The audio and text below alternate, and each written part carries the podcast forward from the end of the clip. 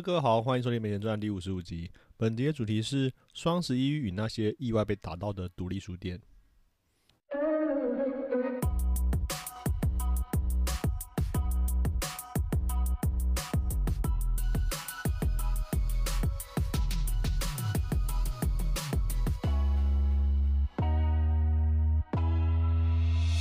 好，今天这一集是非常临时啊、紧急加开的节目啊啊！今天就是双十一购物节啊。自从中国那边发明了这个一一单身光棍购物节，现在已经没有没有什么人提光棍了哈。一开始有叫做光棍，因为一一一一嘛，四个一。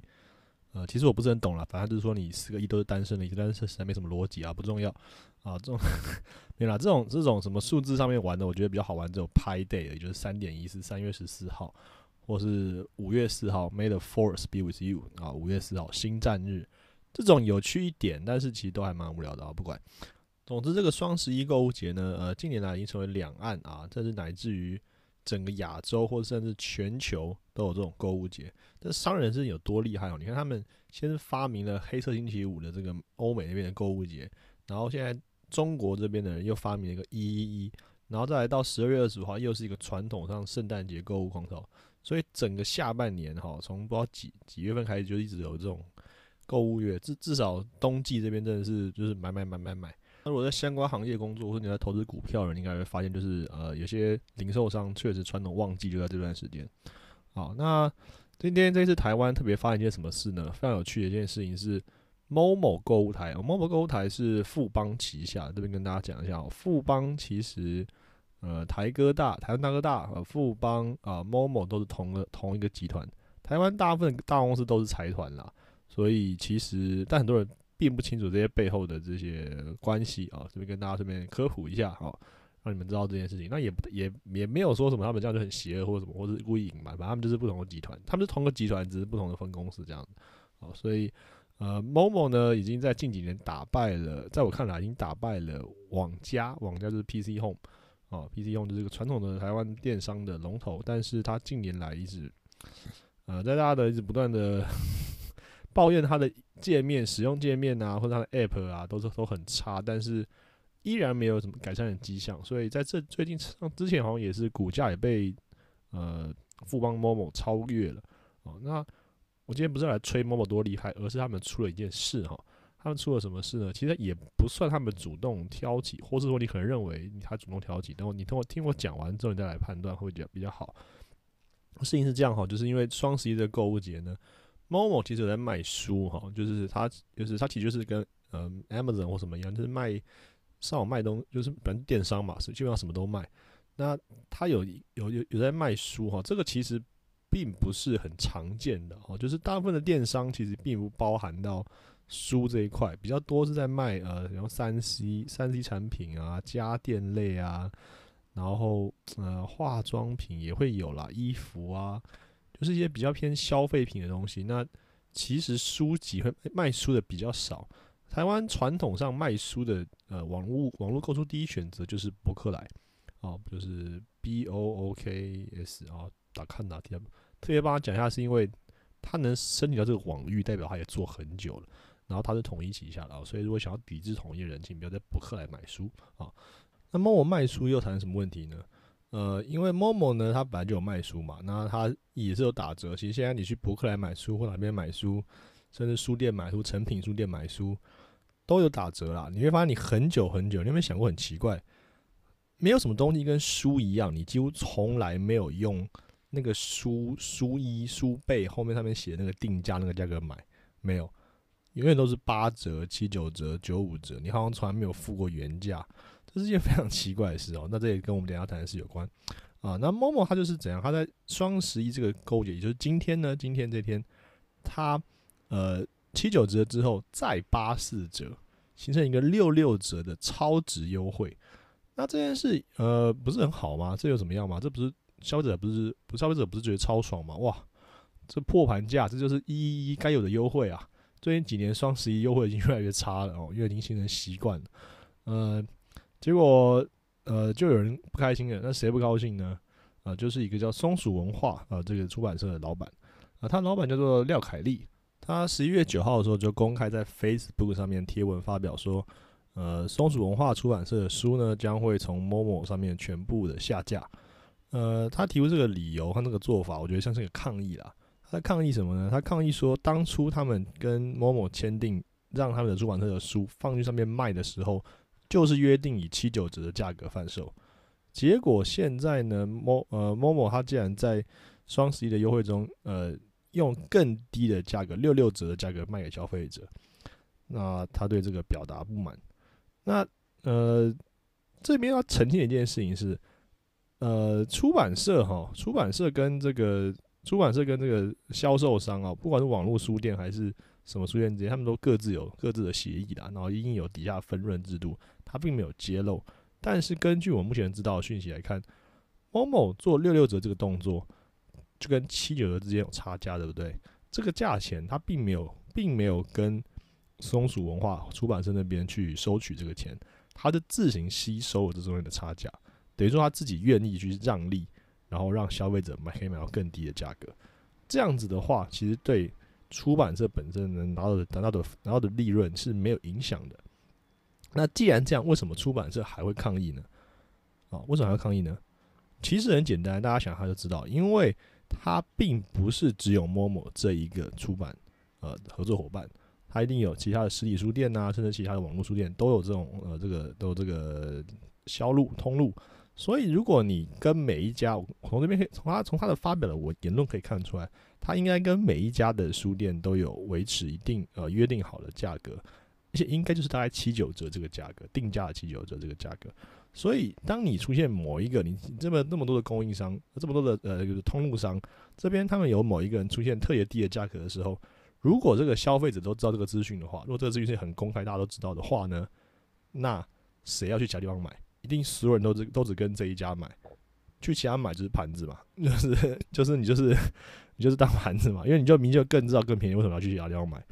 那这就会破坏整个销售的生态跟整个整个整个整个均衡。这就是松鼠文化老板他要抗议的地方啊！他还强调说，他认为呢，书籍必须要有合理的定价跟售价，才能让书店通路和呃自售，就他销出版社自己贩售都有合理的利润空间啊。那这个这是一个，他觉得这个正循环，就是你卖的呃管道销售管道顺畅，那作者跟团队才有进账，然后就能力能力继续创作出版下一本作品。所以他考量到，他考量到就是这个某某这种行为已经已经已经伤害这整个体系，他就想他决定要下架啊，他认为这个做法是不对的啊，呃。那这件是什么后续影响呢？啊，事实上，我会先看到这篇贴文，是因为我有发了一个林立清的作者。那林立清谁？有可能很多人不知道啊，有可能有些人知道。呃，这不像废话啊。但后但我后来发现，好像广播主持人就要讲一些这种废话，就是因为如果你都是一一字一句都是一些很扎实的内容的话，大家会听得很累，所以就要尝试不是讲一些废话，让那些分析刚刚去去看滑滑手机或者什么的人，或者收简讯的人可以可以跟得上啊，就讲一些废话，然后顺便也缓和一下气氛呢。呃，林立清的文章他怎么他评他转贴松鼠文化老板的这这个这这篇文，然后他也下一些 comments，他怎么说的呢？呃，他说他第一时间想到是独立书店和实体书店啊。他说，即使是现在规模最大的成品，也只能给书四分之一的空间，其余的空间必须给餐厅、精品和连锁品牌，才有办法撑起一个书店啊。那这样的话，其他独立书店更是呃经营的非常严峻。要靠主人的努力啊，举办各种活动啊，进行一些补呃选书啊、读书会啊，申请补助才有办法幸存。所以他看到这新闻之后，他也觉得呃，就是如果大家都开始用网络网络呃购物、网络购物的方式买书，这样的实体书店怎怎么办呢？然后他还说，我想到的是以后可能大家都会等到一一一啊，就是双十一才买书，那会不会？造成一段时间以后，大家都在等待特价，就等于说你你就知道那时候一定会特价嘛，你就等等到时候才才买啊，或者说干脆为了打折而打折，我就拉高一些售价，好，然后再再再来再再来打给你看，就是有有些人有你知道有些其实这也很常见的，去菜市场上这种事就是啊五折哦三折两折，其实你就是以他把已经先把价抬高，只是让你傻爽而已。然后他还提到一件事哦，他说像书展或者办朗读节哦，能够群聚起来啊，买书制造话题和曝光，让作者或编辑以活动的方式聚集起来，争取媒媒体采访的机会。他觉得这样以这样这种活动就算了，但他抨击呢？他说网购双十一这种活动就只是特价便宜而已，除了便宜以外，没有什么特别的效果哦，因为也没有营造什么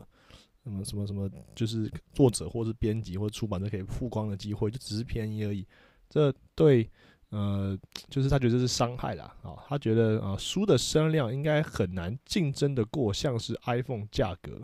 所以呢，造成的结果只是大家抢便宜，而没有人真的在推动阅读或深入讨论，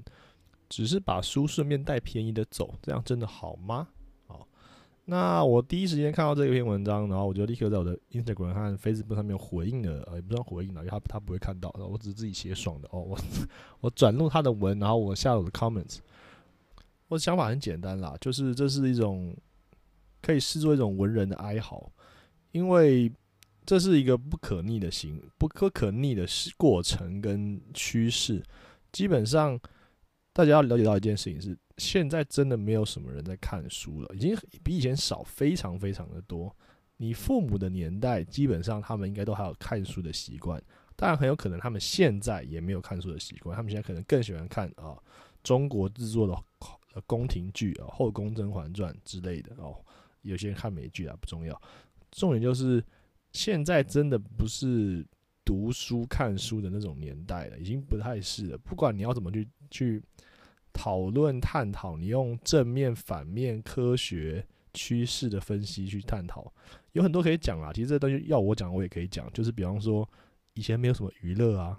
啊，以前穷的时候，可能家里根本没电视啊，可能全村看一个电视啊。那娱乐是什么？看书啊，这是其中一个选择嘛。但是反正现在是个声光的时代的效果嘛，就是呃，不管是呃我们之前介绍过的，哦不是这边介绍过，台北夜话介绍过的那个呃 TikTok 啊、抖音啊，或是你常在看 YouTube 啊，都是已经是影音活动啊，像或你现在听的 Podcast 啊，都是已经是声音啊。虽然 Podcast 很有趣，Podcast 其实是以前的东西，是广播嘛，所以这很妙哦。但总之。你可能宁愿听我讲话，也不想看我写的哦，这就是很有趣的地方。所以你看，很多的 blogger 已经转转行来回来做 podcast 了嘛，用讲的大家想听，用写的没人看，这就是一个事实哦，这是一个不可逆的东西。我们今天不要去讨论这样对还是错，就是不可逆啊。但是呢，这些文人的这些作家、这些出版社的编辑呢，他们就是在抱持着一种你们这样不对呀，这样子怎么可以呀？书是个很美好的东西呀。这样子的心态去去想这些事，去去去去，他他们已经带了某种立场去看这件事，所以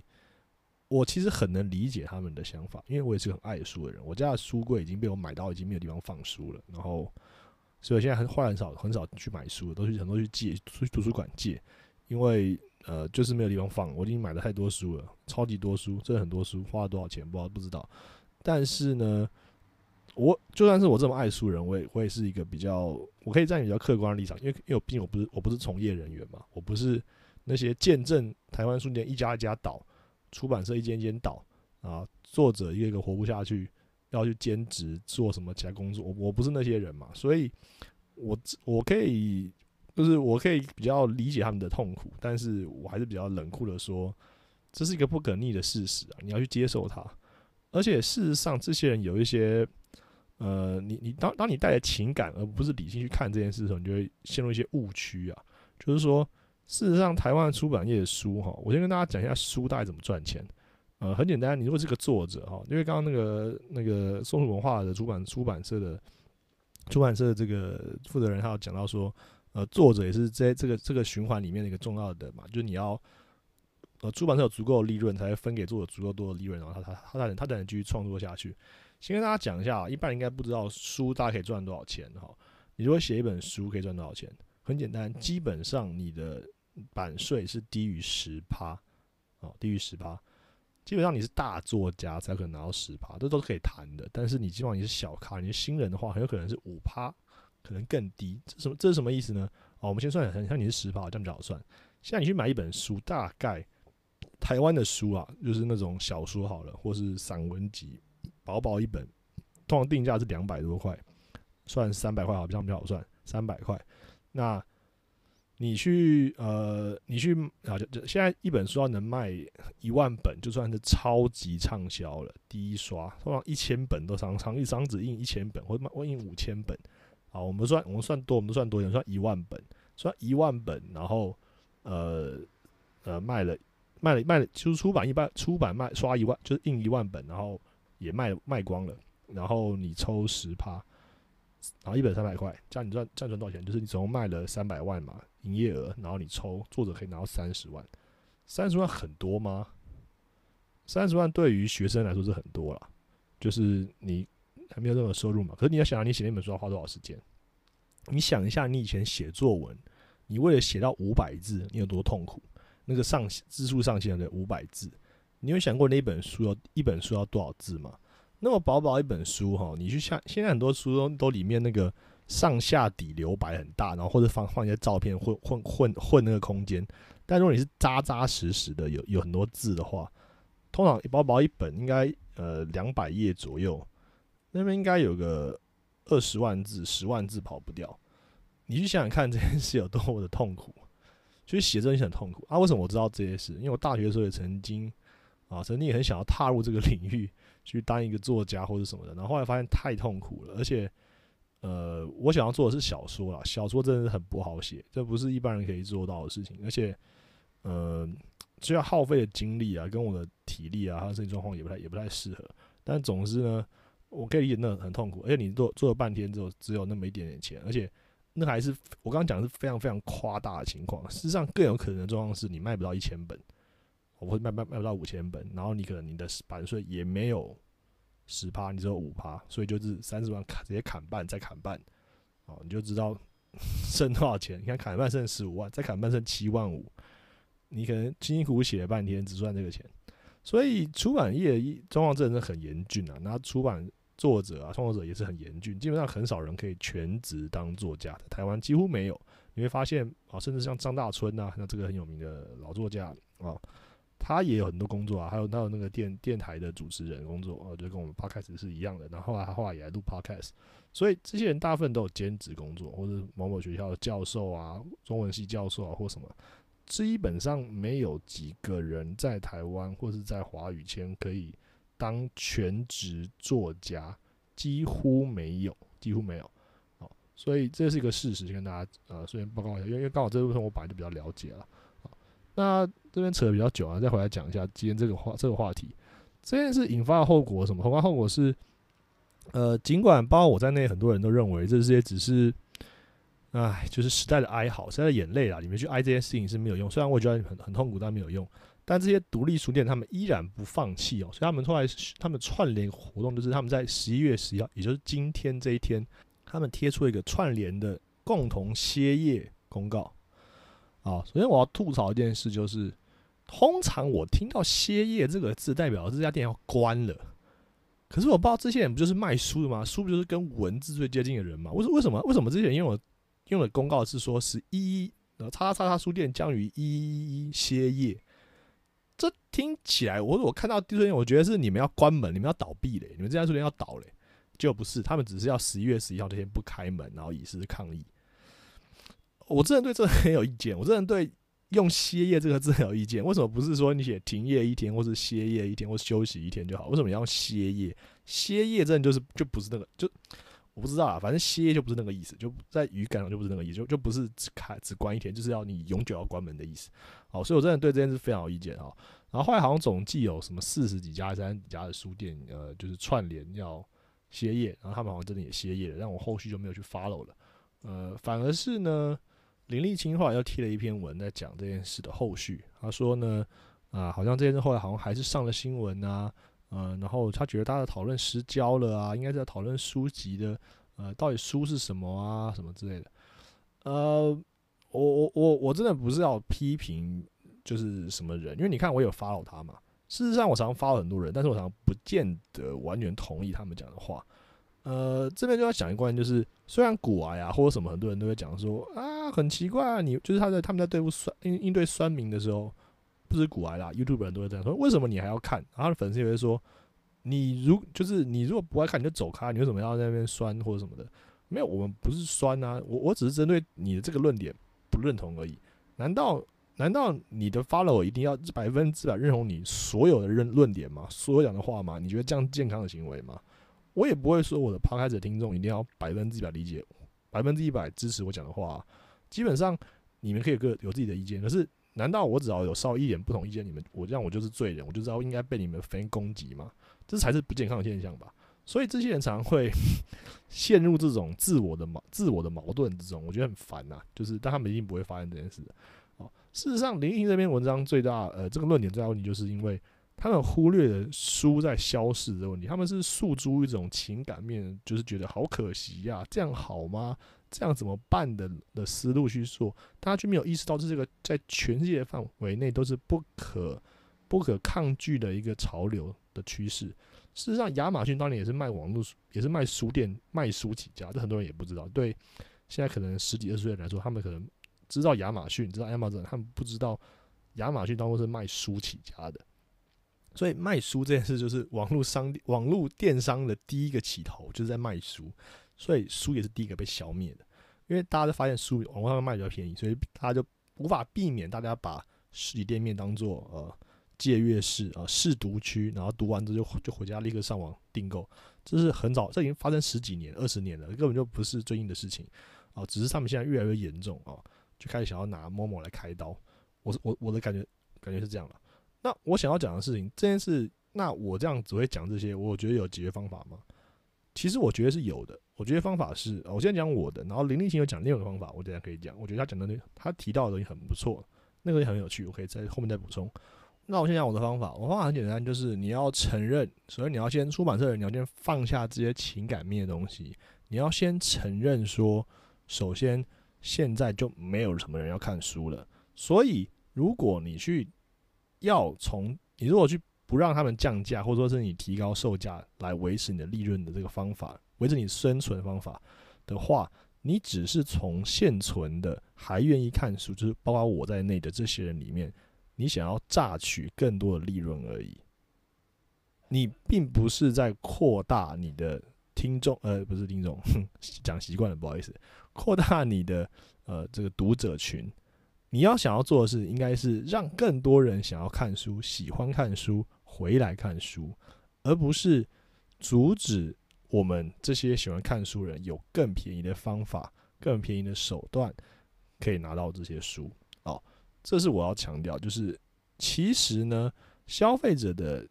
运作逻辑是一件很奇怪的事情。我们需我们喜欢，我们不是不愿意付钱，我们愿意付钱，但我们愿意在某一个价格区间内付钱。只要超过了，我都觉得太贵。那这东西当然对每个人不同，但是它有这种一个对大多数人可接受的价位。这就是为什么以前去成品书店买书都都被当盘子，因为它就是卖比人家贵。像我从来几乎不不在成品买书，我都在博客来买书。我已经做这样做十几年了，我完全不觉得羞愧。但是对于那些呃的的的那些支持呃独立书店的人来说，可能觉得我这种行为就是哦资助这个网络这个呃特价哦，这样打压他们利润空间啊一样的东西，为什么我要去比较贵的地方买？就就是为了要捐给他们钱，让他们去可以生存嘛。所有靠这种捐赠理论、这种爱心这种方法去去去获得利润的，想要这样子获得长久的持续成功的做法，都是不会成功的，一定失败。因为没有人可以接受这样的无止境的回，就是贡献，然后没有什么回报。就很像，就很像，就是很像捐赠一样嘛。除非你是宗教，你就是十一岁，你就是没我，我就是愿意多付这个钱去买这东西。根本就没有对我来说根本没好处哦，除了我资助你让你可以活下去以外，这跟救济有什么有什么两样呢？所以真正真正这些出版业需要了解的这件事情是，没有第一个是没有什么要看书的，然后第二个就是未来趋势一定是要走电子书的方向。哦，我个人也很比较不喜欢电子书，可是我每天在手机上看 Facebook 上面的文章或者讯息的时时间其实非常的久。所以这其实很矛盾哦，我也不知道为什么。但是呢，如果我今天是看书的话，我就比较喜欢看一本实体的；但如果是看文章的话，我愿意在网那边看，而且而且我而且我可以看很多篇。我也不知道为什么，但是其实就是这样。哇，这是可能是我这个刚好跨两个时代人，就比较老人的思维，我会觉得这个问题。可能对年轻人来讲，他已经非常习惯在网上网上面看完整本小说了。哦，大陆那边很多很多那种网络小说嘛，对，所以。呃，这是一个要解决一个问题，就是这些出版社其实可以考虑，我建议的，我建议他们可以参考串流音乐的做法，去想想看，为什么消费者会呃，就是先确定说一定是未来一定是电子书的方向，那你是不是要提早往这边布局，往这边去下手？我们现在看到状况是，台湾的电子书都还是卖的很贵，呃，实体书假设假设有人卖两百五的话。呃，电子书电子书可能卖两百，可能卖一百九十，就其实没差多少。但一个是有实体，一个是没有实体的，其实你们背后成本应该差很多吧？所以我觉得这是很奇怪的事情，就是其实国外电子书啊，其实都卖的比实体书便宜很多。这件事的意义就在于说，有点在半半鼓励的状态。然后因为电子书的成本基本上是零嘛，你只要档案弄好之后，你书成本就是零，就跟电玩游戏一样。其实你你你是成本高。就你写的时候是很累，那你写写完之后，你复制一份的成本是零，电子档嘛，就 Ctrl Z Ctrl V，所以所有数位形式传播的内容，它的复制成本都是零。那这种情况之下，他要做的目标就是薄利多销，卖很多份，但你价格可以便宜一点。这种做法，再结合我前面前面讲的两个重点，就是读者越来越少这件事，跟呃电子电子书或者是这个趋势是未来趋势。你才有可能吸拉回来比更多的人民，因为以后大家都是手机成瘾啊，iPad 电脑荧幕成瘾。你如果电子书这个可以成功的打，让大家可以重新习惯，不要觉得不可能。你看，Podcast 也是广播的形式啊。以前大家喜欢听广播，中间十几几十年没有人要听，除了车用广播、警广以外啊，然后几十年没人要听，还要卖药的啦哦。几几十年以后没人要听之后，诶，突然这几年开始红起来。为什么你就不愿意相信说电子书有可能重新回到人们的视野之中呢？那那电子书的形式有很多种嘛，比方说 Kobo 最近做很好啊，他没有赞助我了，但是啊，就是 反正电子电子阅阅读器所以也卖的很好啊，所以其实有越来越多人愿意开始用电子书的形式尝试，然后上面的书又卖比较便宜，这种做法才有可能真的重新抓回年轻人或是整个时代人愿意看书的这种这种这种想法这种念头。那你一味的去啊那种。思古之幽情，想说以前多么辉煌，我们曾经怎样怎样怎样。我跟你讲啦，第三个问题就是，老实说啦，台湾出版社为什么这么惨？除了我刚刚讲的一些问题跟整个时代问题以外，因为没什么好看的书。我这样，我完全为这句话负责。这样讲好，就像我前几集在推荐《哈利波特》，对不对？在讲《哈利波特》的的的东西。台湾有多久？比如台湾啊，中文界有多久没有任何一本小说？超过金庸，或者不要超过金庸，甚至到金庸的一半的知名度，或者什么人都看过没有？没有，就是没有，没有什么中文小说让你想要看，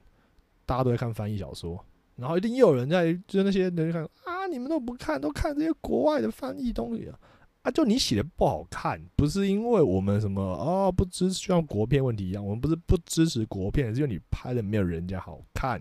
就这么简单，所以你在那边一直挨这些东西就是没有意义。但我当然我可以我可以情理上支持你，就好像有很多人会说啊，大家支持国片呐，大家支持什么？我可以给你情理上的支持，但是我就是生理上用自然的投票嘛，就是我同样时间拿大拿大拿拿拿去看那个美国拍的电影，就是这样啊。但是我也完全不给他们机会嘛。我之前不是还介绍过《恋爱 N G》嘛，就是就是很好的国片啊，我觉得还不错啊。虽然呃后来发现就是老人家比较不适合，大概就是。我觉得大概三四十岁以下看还可以，但是五六十岁以后上的人看就会觉得不知道在干嘛啊。我后来呃实际访问的结果，好，那所以我的答案很简单，就是我觉得出版社应该要首先要认知这个事情，然后不要那么抗拒降价这件事。如果你们现在的利润，我我不知道他们实际的抽成，像比如公布完没也不用跟我讲，我也不认识里面的人，他们到底应该我根据我的估计啊，应该实体书还占比较多的利润。那如果他们的实体书的利润呢是靠这种所谓不降价哦，保持一定的利润来来苟延残喘的话，我只能说你这人就只是苟延残喘。你一定要往电子书的方向去迈进。电子书，当然他又会讲说啊，电子书容易被盗版，哦，就跟跟音乐一样，音乐一开始被 M P 三盗版，对不对？他后来有什么解决了？因为他做了串流音乐，串流音乐就是我想办法取得。呃，各个各个出版社，各个呃，就是一个音乐出版商的协议，让你们的音乐都同样同样不同公司的音乐都放到我这边来，然后我再去跟消费者收月费，然后再分润到你们每个公司去，让大家都有钱赚。这样子虽然赚的好像比较少，我说单个人对单用户来讲好像比较少，可是全世界的用户一样是薄利多销，对不对？就跟我刚讲电子书的一样，薄利多销，而且你至少比被盗版赚好好吧，对不对？所以以前大家都下载盗版电影，大概我大学高中的时候，大家都在下载盗版电影。可是现在大家都看 Netflix，所以人其实懒，人其实只要我们愿意付钱，我们只是懒。而且因为你以前那方面不方便，就跟我刚刚讲的一样，我刚刚不是才讲我去买 CD 的例子吗？我以前去看电影，我要哦出去找找出租找租片店，然后租片店呢，可能我要租的热门片呢，还被别人借走了，因为他因为他那个电影面只有两张两张的配额，所以只有两片。然后我就被别人借走了，然后他可以，他又租两天，我要等两天，然后又要 DVD player 哦。现在怎样？现在就是 Netflix 点开直接看，然后所有人都可以看，哦，就是不限多少人在在在看，所以这就是方便的问题。其实，呃，这些在从业人应该去想，从消费者的眼光角度去看，说为什么大家不愿意掏钱？其实我们不是不愿意掏钱，我们是在愿意掏钱的时候，我们会在意。第一个是当然是价格，但价格其实并并不是死的，是考虑便利性跟这个衡量。一个我刚刚讲是一个复杂的结果，不是说哦多少钱我就愿意，多少钱我就愿意这样，这样又又太简化问题了。是我每个月付多少钱用 Spotify，我可以听到这么多音乐，我随时想听都可以。这个便利性是呃 CD player 或什么其他没有办法弥补的，没有办法不是弥补啊，没有办法提供的。那假设以后我这边随便举例啊。出版社也可以推出所谓啊订阅制的啊，这个我们这个每个月付多少钱，然后我们这边小说看到饱，就刚讲的嘛，你的答案都是没有成本的嘛，就没有成本啊，看到饱，说不定也有也有人愿意付钱，说不定也愿意付钱，但那个定价怎么定，就一个是一个问题哦。当然，当然我我这只是举例啦，其实你也不一定要做订阅制，你也可以就是就是一本一本卖，就是你卖的比较便宜，然后你多卖几本哦，而且。你会发现，这真的，他们真的落后很，他们真的落后时代很多。我我很早就开始看电子书了，但是很很明显，就是我觉得电子书，我我我也有买一个那种像 Kobo 那种，我是买 Amazon 的那个啦，那个 Kindle，但那个东西还是有一些比较不便利的地方，不够不够顺畅，然后再就是你导入的系统不够方便，不够简单，所以我还是更常用手机看。但是已经过了这么久，我觉得还是没有一个非常好的阅读阅读器。因为放好阅读器，你会发现 Netflix 的，我用一种 Netflix 来举例，就是 Netflix 的播放器跟整个系统，我觉得算是还蛮合作的很好。你用浏览器看就好，不需要额外下载一个什么东西，然后那浏览器也够操作够简单。这就是还呃有有跨平台哦。如果说你这个看书，你可以呃 Kindle，然后你手机跟你的电脑可以是可以连可以连可以可以连起来。我就出门的时候搭公车的时候，呃用 Kindle 看，然后呢回家之后呢就。呃，电脑打开就就直接接到我早上看的，都能继续看下去，这样不是很棒吗？啊，当然我知道这些都是都是钱呐，都一定要花钱去开发。只是呢，我觉得出版社业者并没有去考量到我讲的这些内容，他们这些东西部分，他们现在就还是存在一种啊，就是我我觉得这个时代怎么变这样？现在大家都不看书了哦，这样压缩我们生存空间。我跟你讲啦，我我跟你给你保证，现在台湾卖的最好书，一定大部分都是外国翻译的书。不管是小说还是什么那种商商业的书或者什么的，然后台湾卖好书，要么就是艺人出的，以前是艺人写的那种美容书或什么那种什么星座书啦，啊，不然就是呃现在就是卖比较好，可能就是什么呃投资理财的书啊，叉叉叉叉老师什么，你们那些书那些书也不会是你们这些文人或者这些作家会觉得哦，大家看了很棒的书啊，你们以为那些东西乐色，你们你们你们心里想那些 可以大好大应该要大大卖的那些书。大部分都不想看的，这就是事实，事实就是这样。但是，嗯，很难听啊。好，那我最后再提一下，呃，林立新讲另外一个解决方案，就是跟我这完全不同的方案是，其实他是端传媒上面一篇文章，也是一个叫林伟地的人，他是一个马来西亚的医生作家，他提到有一个东西叫做图书统一定价，图书统一价定价叫做 Fixed Book Price Agreement，F 简称 FBPA。啊，他说。任何所有出版的新书，在任何时间或一定时间内啊，比方说十八个月到两年，只能以固定的价格或非常有限度的打折啊，大概要少于百分之五，也就就是九五折啦，卖给消费者。在这个制度之下呢，如果你在网络上面的书店买，还是大型书店买，还是独立书店买，所有人买到书的价格都是一样的。哦，这个制度呢，目前施行的国家有德国、阿根廷、奥地利、南韩、丹麦、西班牙、法国、希腊、匈牙利、日本、意大利、卢森堡、墨西哥、挪威、荷兰、葡萄牙、斯洛文尼亚。哦，各国实施的方式，但是也有些许的不同，有些是透过政府立法。有一些是透过出版社之间自行和书局达成协议，那这个这个做法很明很明显听得出来，它的目的就是为了阻止价格竞争，让书店每一间书店每一个通路买到的价格在一定时间内都一样。这样的话，大家就只是选择方便，就比方说，我去我家旁边的书店买，或者我我家旁边没书店，我就上网买。这样的话可以保持所有的书啊的。就是利润都是固定的啦，就是稳定的啊，然后不会有这种销价竞争的状态。很明显哦，FBPA 哈，它就是有利于小型的独立书店嘛，那不利于大型的连锁书店，因为呃，就是你大型连锁书店你要负担更多人事成本啊，更多的这种房租成本啊，那小型书店就是更简单，所以在这个制度下就是跟台湾状况刚好反过来，就变得比较呃有利于小型书店。所以台湾前几年就有一些人在倡议啊，当然主要就是独立书店这些主 这些老板啦，在倡议是不是要来做这种呃图书统一价格的这种这种限制。这边就先讲一下其他国家他们施行或是取消或是没有施行有什么差异啊？呃，英国曾经有施行过这个，但他一九九五年的时候取消了这个 F F B P A 啊，他取消之后呢，独立书店倒了五百多间，将近三分之一。啊，然后独立书店在英国的市占率仅剩下百分之四，相对来说呢，法国有这个 FBPA，它的独立书店市占率是二十二 percent，好，这是很明显悬殊的四比二十二 percent，这样非常悬殊的差距。那 FBPA 呢，它也能增加书和读读者阅读口味的多样性。二零零五年的时候，法国前二十名畅销书的市占率只占了一点七趴，那英国的前二十名的畅销书呢，占市场的十六 percent。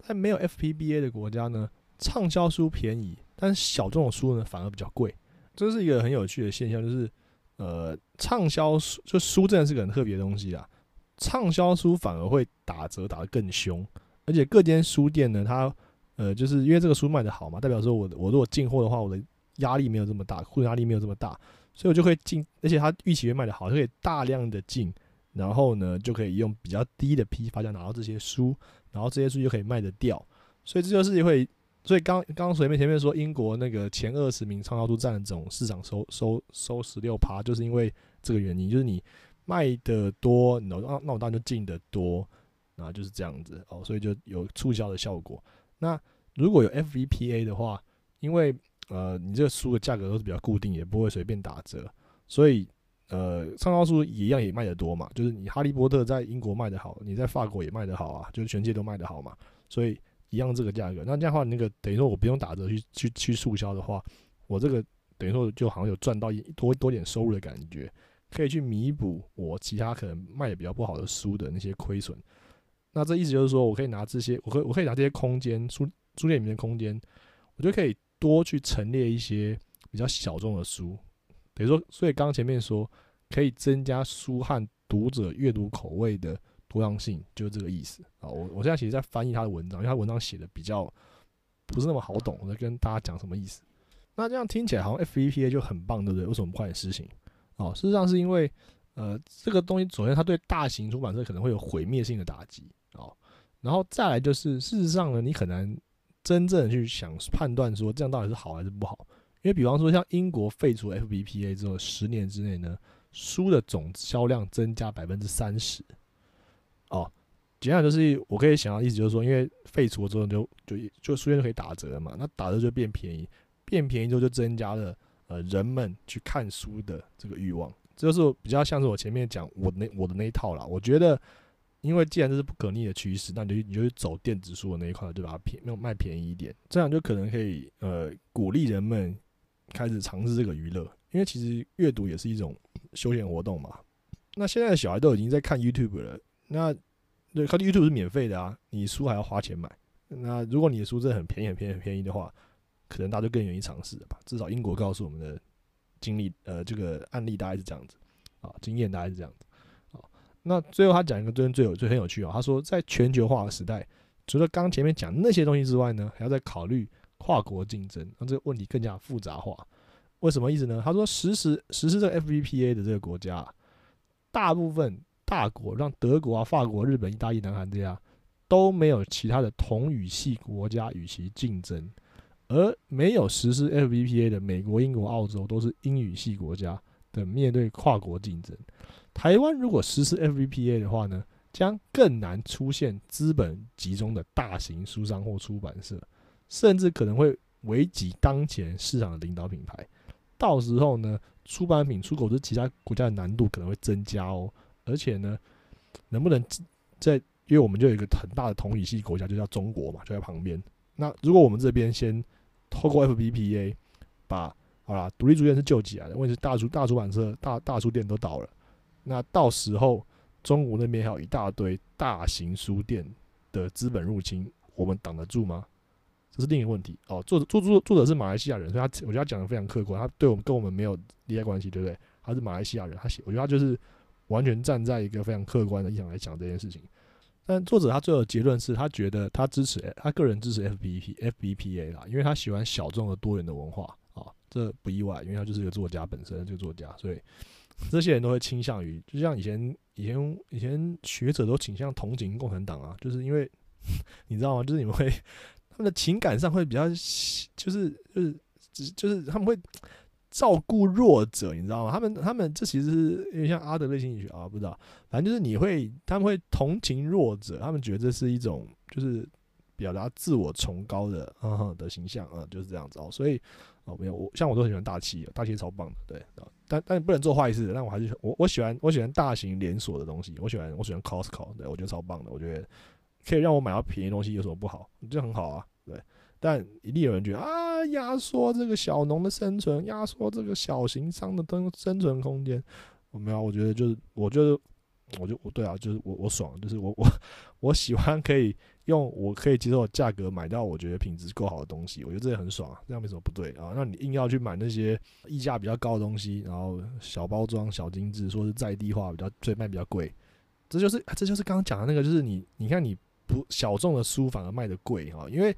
它卖的量少嘛，所以它必须要卖的贵，才可以确保它总利润是够活下来的。哇哇，我好像我自己领悟到一些事。你知道，你知道，你知道为什么我喜欢做节目吗？因为我常在做节目过程中，我自己也学到的东西，这就是做节目的好处啊。好，那反正总之后呢，跟大家讲，就是这一次的某某啊，这个某某啊，独立书店啊，林立清啊，几个人之间的战争啊，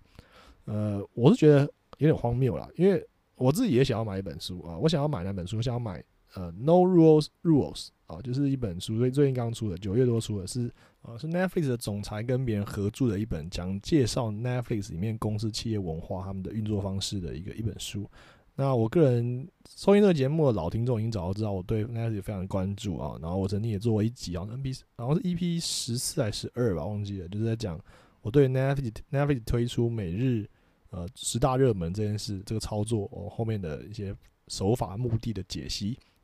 所以我长期在关注 Netflix 上一场一场分析上面的一些东西啊，我有买 Netflix 的股票了啊。总之呢，我就想看这本书。那这本书呢，呃，原价定价还蛮贵的，好像要四百五十还是四百六，忘记了。那反正博客来上面好像七九折，晚上好像是三百五十六。那我刚刚不是说 Momo 最近有七九折又六四折嘛，就六十一这双十一这一天啊，所以打完折后是三百块，超便宜的啊，那当然就买了，对不对？结结果我耍笨，就是因为双十一当天，他说哈，那默默很聪明，他推他推一个活动，说你十一月一号到十一月十号之间，先把商品加入购物车，然后十一月十一号那天当天在结账的话呢，就有机会可以抽中整整笔单里面不管不管你有多少东西都直接变零元，所以我就想要赌赌看，就等到十一月十一号再付款结账。结果呢，今天早上起来一看。先生，你的这个什么什么商品啊，已经抢购一空，靠，卖完了，那本书会卖完了，那个超扯的。你上上去看，他明明就排行榜上，他他有一个某某的畅销度排行榜，根本就也没有上榜，所以到底是怎样？这应该进货太少，还是说根本就还是也是被抵制？我不知道，反正总之就卖完了。所以后来就啊，只好上去虾皮买。我本来不是想去虾皮，因为我不是很喜欢虾皮啊，不是因为它是中资啊，但是我就是不太喜欢它。但是原来的界面不是很好用。但是老去虾皮买，就会发现哇，虾皮现在免运哦，一一免运，然后还有什么打八折什么，所以最后比比那个某某还更便宜，两百七十几。那你要去抗拒这个网络购物的这个趋势吗？这是不可能的啦。